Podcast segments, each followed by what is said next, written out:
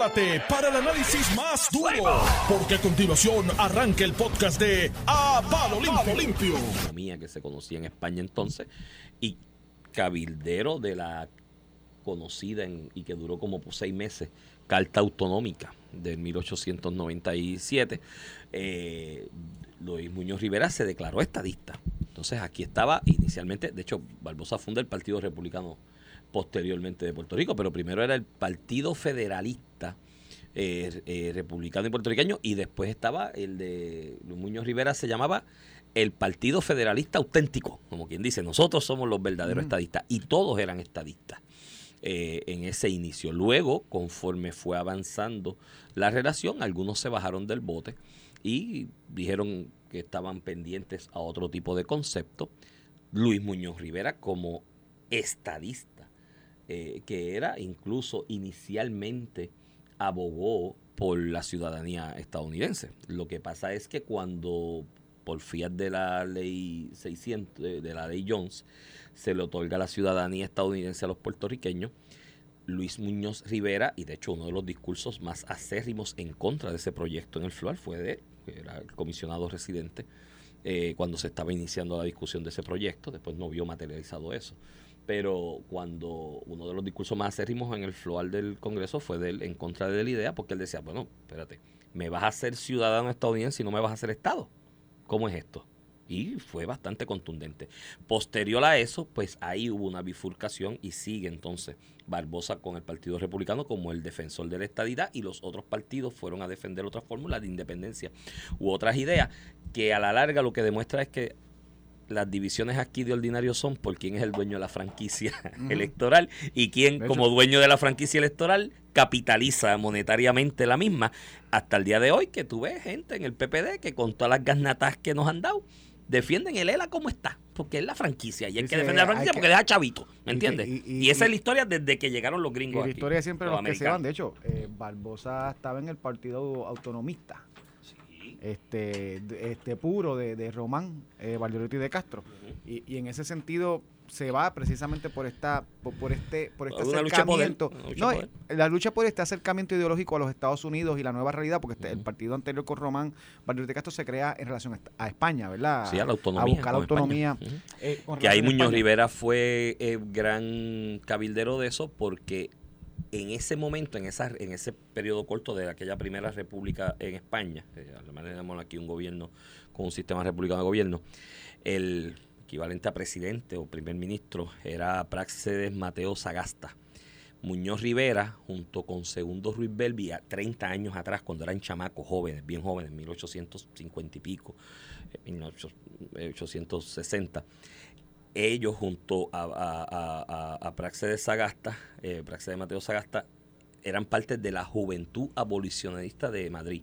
Era un grupo de jóvenes que abogaban por la abolición de la esclavitud, ya desde aquella época en España. Y en esa juventud abolicionista de Madrid se hicieron muy amigos. Entonces, eh, tienes un primer ministro o presidente en un proceso de, de, establecimiento que duró poco de un sistema republicano de gobierno en España y tenías un amigo íntimo en Luis Muñoz Rivera. Por eso es que se consigue la carta autonómica, que digo, aparte también se consigue, porque estaba lo de Cuba. No, y, no, y, Estados Unidos ya se iba a quedar con todo esto. Estaban tratando de evitar. De evitarlo, y bueno, ya, y Cuba. Ellos, vinieron a responder con derechos a Puerto Rico cuando ya se le estaba yendo a Puerto Rico. Pero la, la, idea. Que no nos hubieran mantenido igualito. Que, es lo que yo siempre he dicho, ¿no? en el Partido Popular hay gente que vive en la idea de la autonomía, pero la autonomía es con España, ¿me entiendes? Que es el que reconoce la autonomía como una forma de distribución un, un me dice esa clase de historia, Iván, se va lejos siempre, que muchos aprenden. Papá, tú eres el historiador. Mano, tú sabes que toda esa información está en mi subconsciente, yo no sé para qué sirve, aparte de Porque yo la, aquí. yo la repaso, Iván la zumba de la mente. Mira, eh, eh, esa, toda esa información está ahí en el subconsciente, sirve para esto, para, que hablemos de esto aquí y, lo compartamos con los de escucha, y para darse una cerveza con alguien que uno conozca en un sitio y no tenga tema. pero, pero para contextualizar los problemas de hoy, Iván, eso es una joda. Pero, pero la realidad es que en, en ese punto que establece de la contextualización, contextualización de los problemas de hoy con los de aquel entonces, sí te puedo hacer ese contexto de que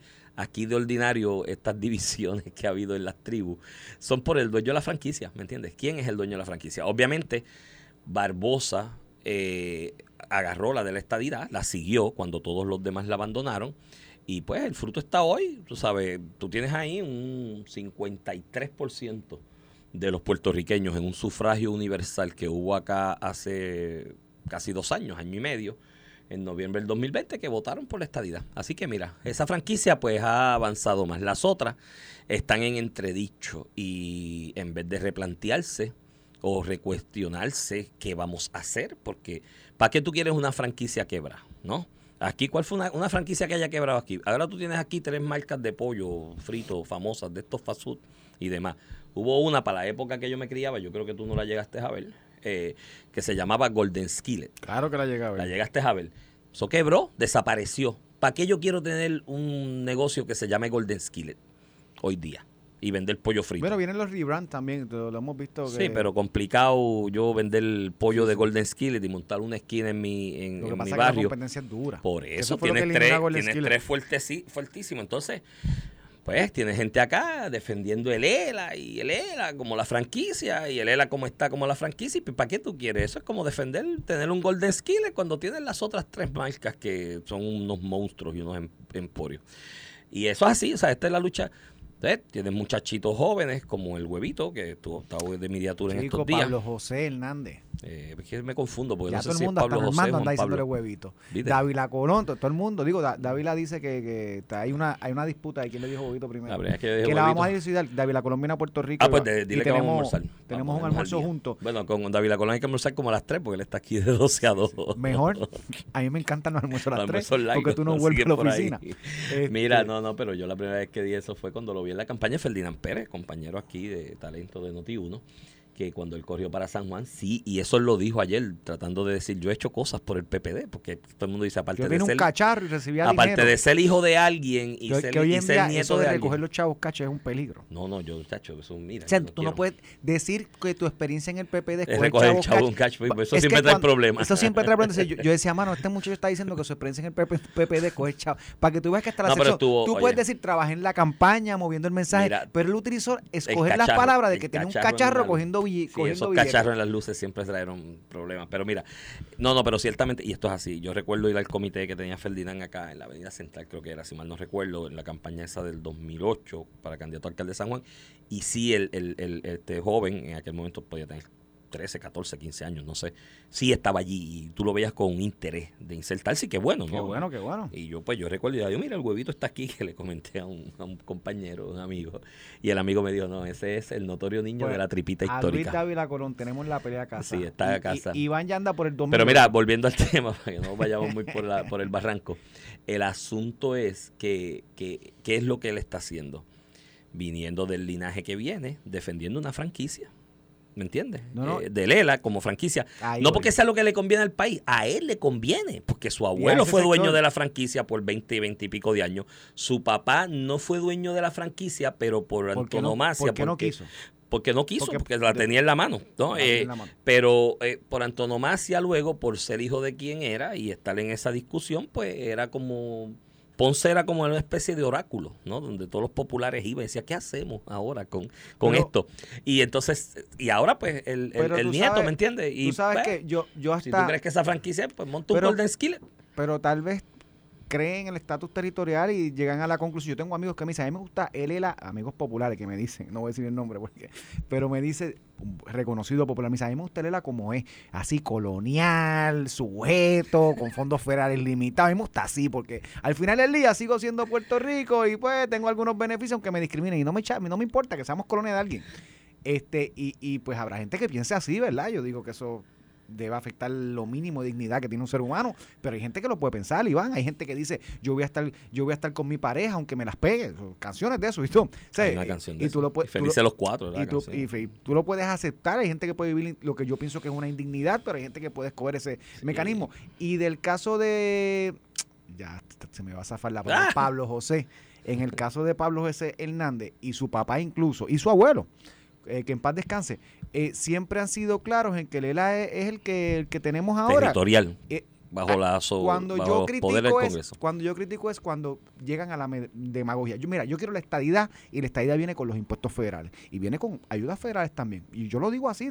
yo no quiero una estadidad, una estadidad como la quisieron vender en algún momento Gibran. No, yo quiero la estadidad que tiene todo el mundo. No me vengan a hablar que English only porque ningún estado tiene English only. ni se lo impone. Demagogia, demagogia. Por eso. Pero yo tengo problemas cuando vienes con la demagogia de que lo que quieres es el como está, pero lo disfraza. No, pero hay que aclarar, bueno, lo dijo ayer con Mando, este, es que aquí ha habido, se ha quedado en entredicho nuestra relación. Es que hay que aclarar, hay que aclarar unas, el pacto el pacto, hay, hay, que aclarar unas cositas que le falta transparencia. Eh, mira, caballo, dir que te gusta hereda bajo la clase territorial y eso significa y significará por los siglos de los siglos que estás bajo los poderes del, Ahora, del Congreso. Dicho eso, y después de ahí hablamos lo que tú quieras. Dicho eso y ese reconocimiento que tú haces, yo no lo veo como un reconocimiento honesto intelectualmente hablando, más allá de la conveniencia económica o para el bolsillo, para decirlo en palabras eh, en Arroyo la conveniencia para el bolsillo de esta gente que tiene una ventaja de defender eso dentro de la indefinición que hay ahora porque se hacen cabilderos y van allá y dicen yo voy brego con, la, con los indios de la tribu, tú dame chavito, dame contrato, dame cosas. Porque es deshonesto Ramón porque está más que corroborado y los hechos recientes durante los últimos 8 o 9 años lo han demostrado de que el contexto de la relación actual no es bueno para el desarrollo del país y para el desarrollo económico y para elaborar un proyecto de futuro. Imagínate hasta el punto que en el pronunciamiento de Aguadilla, de, de, este joven, dice que el ELAE coge el WIC, coge el cupones, coge el sección 8, coge y no se supone que tú, en vez de decirle a la gente... Que él acepta que nunca cogió. Que nunca cogió, pero decirle, o sea, es decir, o sea, mírate esto, me estoy proyectando como potencial líder aquí y dueño de la franquicia. Estoy lanzando este pronunciamiento para que la gente me siga. Y lo que le dice es, tranquilo, no tienes que salir de la pobreza. Vamos a quedarnos pobres, no hay problema, porque hay WIC, hay sección 8, hay cupones, hay esto, hay lo otro, hay becas. Y mano, no se supone que el líder es el que le dice a la gente, te voy a motivar a que salgas de esa pobreza. Nos vamos a tirar a la calle, nos vamos a poner a trabajar unidos, tomados de la mano, le vamos a hacer frente a la adversidad y juntos vamos a salir del atolladero donde estamos y vamos a tener un país próspero, equitativo y justo para todo el mundo. Ese no es el líder que uno busca de ordinario. No, aquí no es, tranquilo, quédate en la pobreza, cogemos WIC, cogemos sesión 8, cogemos cupones, cogemos esto, cogemos lo otro. Ah, y tenemos una medalla de oro de una puertorriqueña de tercera o cuarta generación que se desarrolló en un universidad de Estados Unidos, porque en las universidades de aquí están tan y tan fastidiadas que no desarrollan tampoco atletas de ese nivel. De dos puertorriqueños que se desarrollaron atléticamente, Mónica Puig. No, no, mira, me escribe un amigo, nos vamos a la pausa y regresamos en breve, que dice que si nos estamos dando una cerveza y yo empiezo a hablar de Román Valdorito y Castro y Muñoz Rivera y Barbosa, se va y me deja hablando solo. Saludos, Eddie López, mi pana. vamos a la pausa y regresamos en breve. Estás escuchando el podcast de A Palo Limpio de Noti1630. de regreso aquí a Palo Limpio por Noti1630, edición de hoy. 27 de julio del 2022. No te vas a equivocar. Si el Barbosa. El, lunes no te equivocaba que es el 25. No, para que tú veas cómo es el subconsciente. Este Iván Rivera, quien te habla, acompaña al licenciado Ramón Rosario Cortés y Valiente. Mira, dice Steny Hoyer que esta semana no vamos a votar. Mira, Steny Hoyer dice que no sabe si van a votar esta semana, lo que significa que no van a votar, esta, semana. Esta Hoyer, que es el líder de la mayoría demócrata en la Cámara y ha sido el que ha hecho posible mover desde el lado demócrata no, desde todos los lados, porque de los republicanos. Bueno, lo que pasa es que el republicano no se ha movido tanto. Este, Defíneme tanto. Bueno, tiene cinco coauspiciadores en el ah, Tiene cinco. Oye, Iván, algo es algo. Cinco coauspiciadores eh, del lado republicano. De 200. Lo que significa es que se hacen autores del proyecto como está radicado. Sí, de 211 creo que son. 211 tienen y 220 los, los, demócratas. los demócratas. Este, aparentemente hay una disputa con la delegación demócrata para conseguir todos los votos y van a requerir votos eh, republicanos. En ese sentido, este, pues tú sabes, se le aprieta la cosa. Obviamente la necesidad de, de mover los votos republicanos con la comisionada residente y la, ahí está Piquito Meléndez, está por allá que es republicano, José, Aponte, también, que es republicano. El, el trabajo es titánico en ese sector que ve a Puerto Rico como una jurisdicción liberal demócrata y pues esto de admitirlo como Estado lo ven como hasta perder poder político a nivel nacional y eso siempre va a ser un gran reto en el lado demócrata. Lo que tienen que hacer es este, llevarlos allá a la montaña, traerlos a Puerto Rico y llevarlos a la montaña, hablar con la gente para que tú veas que se van a dar cuenta que Puerto Rico sería más republicano que los republicanos. Alexandro Ocasio no ha... Se bajó del bote. sí, pero eso tiene una explicación lógica. hay un sindicato que era el que estaba empujando eso, hay una desaveniencia, hubo una desaveniencia a nivel local con... Eh, ese sindicato es el que manda en Victoria Ciudadana, son los dueños. Y pues la posición. de la CIU? De la CIU. Ellos, ellos no. Ahí está Denis Rivera. Está Denis. No, no, y, son populares acá, acá aparentemente. Son, populares en Bonafide, Marcadiablo. Acá, bueno, estos son de los que prestan votos. bueno, Denis es un buen popular, pero los demás. La cuestión es que al seno de Victoria Ciudadana parece que ha habido una discusión de qué es lo que le conviene o no a la colectividad de cara a las elecciones y ellos entienden que aprobar este proyecto es darle almas y discursos a ustedes los penepos de cara a las elecciones. No importa el estatus ni el futuro del país. La, pero hasta para las uniones, si Puerto Rico es una uniones, demócrata, que yo lo dudo, que, yo lo, que yo no lo creo, pero, si lo fuera, eso es bueno para el movimiento sindical. bien, pero su franquicia electoral aquí es Victoria Ciudadana y entienden que no les conviene tanto darle más, ese proyecto. la política que más importan las próximas más que los intereses sindicalistas y el futuro del país en general. Y Alessandro Caso se presta para eso siendo puertorriqueña que empezó a empujar el tema. Eso es así. Y ella tiene que hacer bailar a ese ritmo porque mira, el que paga el maní dicta cómo baila el mono, ¿sabes? Eh, y ella, y digo, aparte de que ella tiene unos problemas en su, en su distrito que yo no sé cómo vaya a madurar eso a largo plazo, mediano a largo plazo, distrito prominentemente eh, de puertorriqueños, ¿no? Eh, de electores puertorriqueños, pero eh, es un distrito representativo a nivel congresional. Lo que pasa es que también en New York, New York todavía tiene un sentimiento independentista, soberanista pero sobre los temas de Puerto Rico, no es como Florida. Estaba viendo el cambio, estaba viendo el cambio demográfico en ese distrito y mira, ¿sabes qué?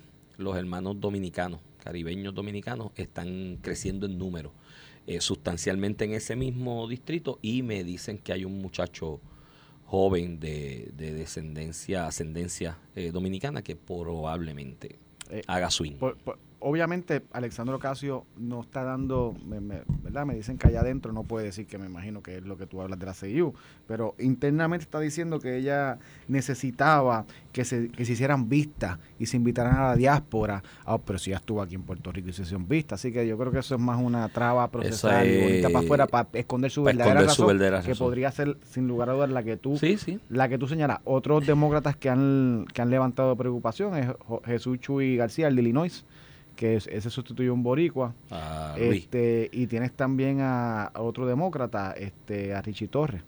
Eh, de New York que tampoco ha coauspiciado el proyecto o tiene o tiene algunos reparos reporta José Delgado que lleva dos días diciendo que hay republicanos coauspiciando el proyecto eso fue un señalamiento que le hicimos aquí me, me alegro eh, si bien es cierto que en el Comité de Recursos Naturales ningún republicano salvo Jennifer González votó a favor del proyecto. En la totalidad del House. en la totalidad del House, sí. Pero necesitan buscar como 14. En el lado republicano. 14 o 15. Eso dicen hoy. Quiquito dice que de 4 a 5 más de los 5 que tienen.